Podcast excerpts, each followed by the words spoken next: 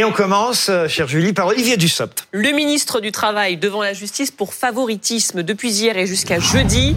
Il comparaît devant le tribunal correctionnel de Paris. Il est soupçonné d'avoir procuré en 2009 un avantage injustifié à une société dans le cadre de l'octroi d'un marché public.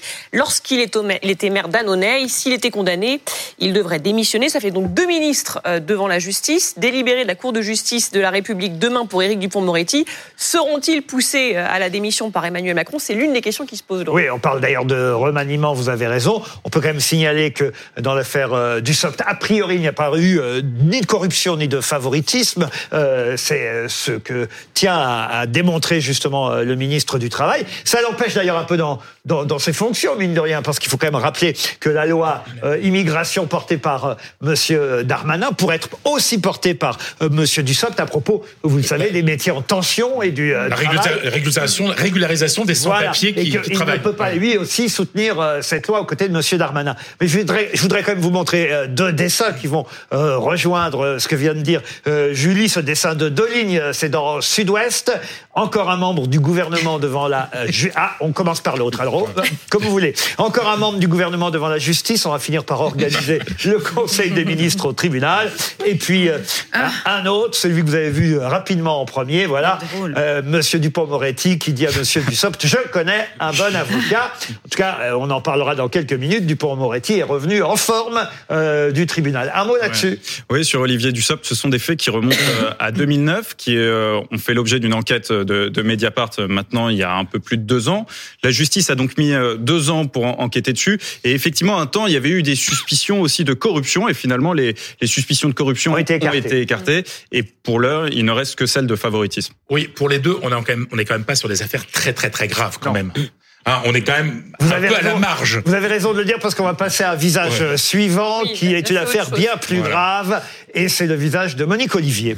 Le ah, premier jour du procès de Monique Olivier, ex-épouse de Michel Fourniret, elle est jugée par la cour d'assises de Nanterre pour sa participation, sa complicité dans les meurtres de Marie-Angèle Domès, Johanna Parich et Estelle Mouzin. Elle regrette tout ce qui s'est passé, c'est ce qu'elle a dit, euh, Monique Olivier. On sait que Fourniret, euh, lui, euh, est mort déjà depuis 2021. moi, ce qui m'a surpris, parce que j'avais oublié quelques, on va dire, quelques détails de cette affaire, c'est dans le Parisien ce matin, on rappeler qu'elle l'avait rencontré euh, fournirait à cause d'une petite annonce. J'avais totalement oublié ça. Une petite annonce dans le Pèlerin. C'est ça qui en plus me, rend fou. Dans le Pèlerin, qui est un magazine, évidemment, on ne peut pas imaginer ce genre de choses. Il avait quand même euh, passé cette petite annonce. Prisonnier aimerait correspondre avec personne de tout âge pour oublier solitude. Et voilà comment euh, Monique Olivier a rencontré Michel Fourniret. Un commentaire là-dessus, Tristan Bannon. Vous bah, êtes passionné par ce genre d'affaires? Non, je suis pas. Je suis pas passionné. En revanche, je trouve bien qu'on parle un peu des complices. C'est vrai que souvent, on parle uniquement des criminels dans toutes les affaires et ça se fait rarement sans complicité. Et donc, je trouve ça important de le dire. Nous, à, Franc-Tireur, pour lequel je travaille, on parle aujourd'hui des complices qui ont permis l'assassinat, qui, ont malheureusement permis l'assassinat de Samuel Paty, les jeunes qui l'ont dénoncé. Guillaume Fard, là, tout le, tout le, le, but aussi, c'est de déterminer son rôle. Ben, euh, A-t-elle été actrice? Était-elle soumise à son mari? C'est le grand sujet. Mais... Parce qu'elle a attiré les jeunes femmes. alors, non seulement. Elle a été condamnée comme co-auteur. Et là, elle est J'étais partie civile dans le dossier à Charleville-Mézières. Allez-y alors. effectivement, on avait une femme qui avait un rôle très nouveau dans la, dans la criminologie française, qui était euh, d'aller rabattre hein, finalement des enfants, alors qu'elle était euh, bah, sur le siège conducteur, et, euh, et il y avait derrière le siège bébé. Et les enfants, les petits de 8 ans, 10 ans, ne, effectivement, n'ont pas peur d'une famille et monter parce qu'elles cherchaient leur chemin. Et à partir de là, eh bien, elle a reconnu qu'elle, qu'à la faveur de, de ces crimes-là, elle, elle, vérifiait la virginité des enfants. Et qu'elle les lavait. Et, les lavait. et, donc, euh, c'est, quelque chose qui, qui, est très nouveau en droit français d'avoir une femme euh, violeuse en série, parce qu'il faut dire les choses telles qu'elles sont, en complicité avec son mari, dans ce huis clos qui est le leur avec le bébé dans un château, et, de voir effectivement une femme commettre à répétition ces faits-là, en étant elle-même euh, finalement très partie prenante. Et, ça nous a choqué. D'ailleurs, les experts, euh, qui étaient les meilleurs experts français, on est bien d'accord, mais ne savaient pas. Ils se posaient la question, mais, mais, cette femme à cette place-là, ça, dépasse l'entendement que l'on a euh, d'une femme criminelle. Et on en a très peu d'ailleurs. Sachant qu'il n'y a, pas que les viols, parce que certains scénaristes de films auraient voulu écrire tout le récit. Je pense qu'ils ne mm. seraient pas parvenus parce qu'il y a l'histoire mm. des lingots d'or du gang des, des postiches. Oui. Ah oui, c'est vrai. Et, oui. et qu'elle est, elle est aussi complice euh, de, de, de meurtre mm. parce que euh, Michel Fourniret est quand même allé, est quand même allé tuer la compagne d'un ex-codétenu qui lui avait indiqué où se trouvaient les lingots d'or planqués par le gang des, postiches dans un cimetière. Et qui explique qu'il soit euh, propriétaire d'un château. Et, que les services de renseignement s'étaient intéressés à lui, pensant qu'il était un agent d'une puissance étrangère, ne comprenant pas pourquoi il était propriétaire d'un château alors qu'il n'avait pas de, de, de revenus élevés. Par il avait que les petits métiers contre maître. Et pour revenir au, au, viol et au meurtre des jeunes femmes, faut rappeler parce que ça c'est terrible pour les familles que les corps de Marie-Angèle Domès, hein, vous me confirmerez, et Estelle Mouzin n'ont jamais, été, retrouvés. Jamais été retrouvés. On passe. Vous vouliez dire quelque chose? Non, mais justement, elle, elle, ne donne pas l'emplacement des corps. Elle prétend ne, ne pas le savoir. On passe à quelqu'un que vous connaissez peut-être moins, qui s'appelle Wilson Fash. Journaliste indépendant de 31 ans, Wilson Fash, qui a donc été choisi par le jury du 85e prix Albert Londres, la récompense la plus prestigieuse du journalisme francophone, pour ses reportages sur l'Afghanistan, sur la gare routière de Tel Aviv et sur la guerre en Ukraine. Ça nous permet évidemment d'avoir une pensée pour tous ces reporters. Nous, on est journalistes en studio. Enfin, moi, je suis même pas journaliste, mais euh, euh, c'est vrai que voilà un, un, métier à risque, un métier important qui mérite d'être récompensé. En plus, c'est la première fois qu'un Belge reçoit ce prix euh, Albert Londres, donc on salue euh, nos amis belges. Et en plus, euh, Wilson Fash avait déjà reçu, très bon journaliste, le prix Bayeux des jeunes correspondants de guerre en 2019. C'est sa deuxième récompense. Un mot là-dessus? Oui, moi j'aime beaucoup son, travail. Il a une écriture descriptive, rare, fine, une écriture distinguée, poétique, pour des faits qui ne le sont absolument pas.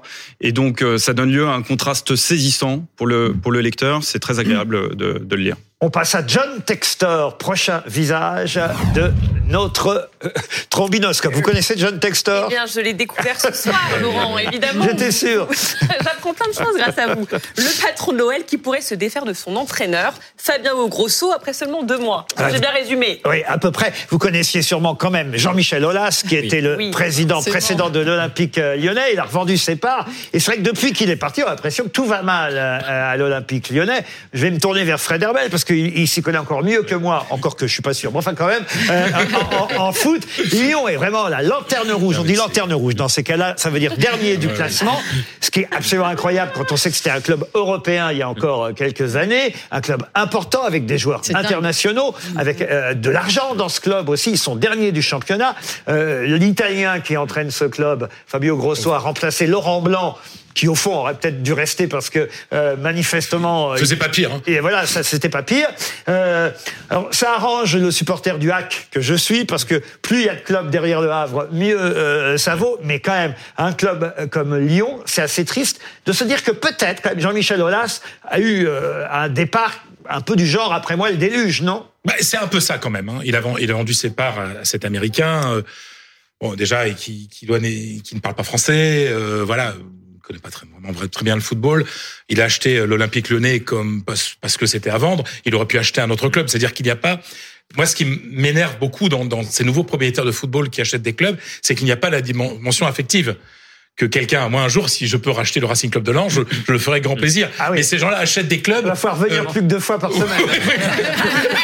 je savais que c'était à vendre. non, mais, mais non, et, d'ailleurs, le propriétaire est à mes amis. Et, et encore faut-il y arriver. Je peux vous donner mon expérience personnelle. Il fut un temps où mon camarade Vikash Dorasso, qui a été oui. euh, formé euh, et qui a été un grand footballeur au HAC, mais aussi mm. ensuite au Paris Saint-Germain mm. et aussi à Milan, si ma mémoire est bonne, mm. eh bien Vikash Dorasso voulait racheter le club du Havre, mm. qui était à l'époque en mauvaise position. Il m'avait demandé de participer à ce rachat avec lui. Ah. Et on s'était présenté, je crois que devant euh, le conseil d'administration, on a reçu 2% d'accord par rapport au ah vote. Ah oui. de et, et, et, pourtant, vous aimez beaucoup ce club. C'est le vôtre. Alors vous imaginez ces gens, ces investisseurs qui viennent dans des clubs qui pour eux ne représentent rien. Oui, écoutez, franchement, je crois que j'ai eu un coup de chance que ça n'arrive pas. Et en plus, aujourd'hui... Vous auriez perdu beaucoup d'argent. Et aujourd'hui, les dirigeants du club sont oui. parfaits, sont très bons et le HAC se débrouille bien. Oui, donc, euh, et je rassure euh, Joseph Ougourlian, euh, mon ami et propriétaire du RC Lens que je n'ai aucune velléité.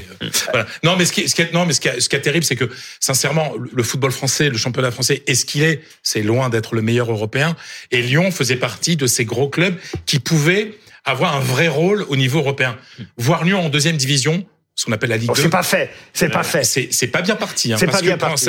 Parce que tout simplement pour une raison très simple, on va faire un petit peu de, de sport, c'est que les joueurs sont trop forts pour jouer les, les matchs de la descente. En fait, ce sont des joueurs qui sont habitués à jouer À le haut du panier. Donc, quand ils doivent jouer un peu dans la boue de la de la fin Ah de classement, Quand il faut aller au charbon, c'est beaucoup plus compliqué. Tristan Manon, vous, vous êtes capable de commenter le football que je sache pour les émissions à venir. J'ai- alors j'ai été capable il y a longtemps puisque je l'ai même euh, commenté sur RTL. C'est pas dans vrai. On refait le match. mais Ça oui. alors, on refait le match. Avec Eugène Sacomano, Avec- tout à fait. Ce cher Eugène Sacomano. Mais euh, je suis plus du tout à jour. Bon, désormais, À donc, l'époque où je le commentais, l'OL était plutôt en haut. je du saurai que je pourrai me tourner vers vous la prochaine fois quand on reparlera football.